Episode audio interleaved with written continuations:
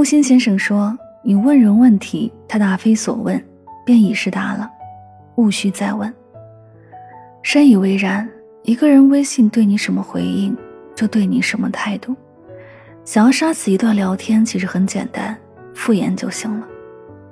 爱未必会因为没有回应而死掉，却一定会因为反复失望而衰竭。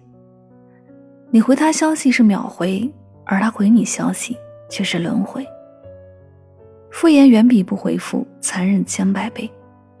人心经得起拒绝，但经不起冷落。如果一个人需要你搭上很多精力才能留下，就注定不会走到最后。一书说，真正属于你的爱情不会叫你痛苦，爱你的人不会叫你患得患失，凡觉得辛苦即是强求。真正爱你的人舍不得让你等待，也从不会故意怠慢。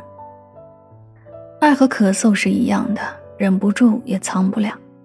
爱你的人，天南海北都陪你聊，喜怒哀乐都听你讲，你的一颦一笑、一举一动都时刻牵引着对方。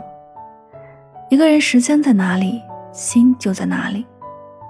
很多时候，一个人并不是没空，只是对你没空而已。一段关系里没有收不到的消息，只有不想回复的人。不爱你的人，二十四小时都总是忙碌，你的消息。都是已读不回。热情给对了人，才会相处不累；真心遇到了真心，才能细水长流。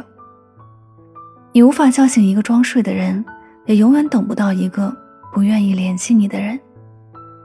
一个人的主动，终究撑不起两个人的情谊。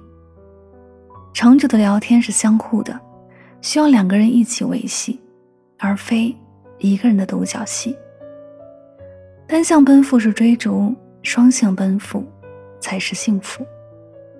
余生漫长，愿你的主动都被珍惜，每一次聊天都得到温柔回应。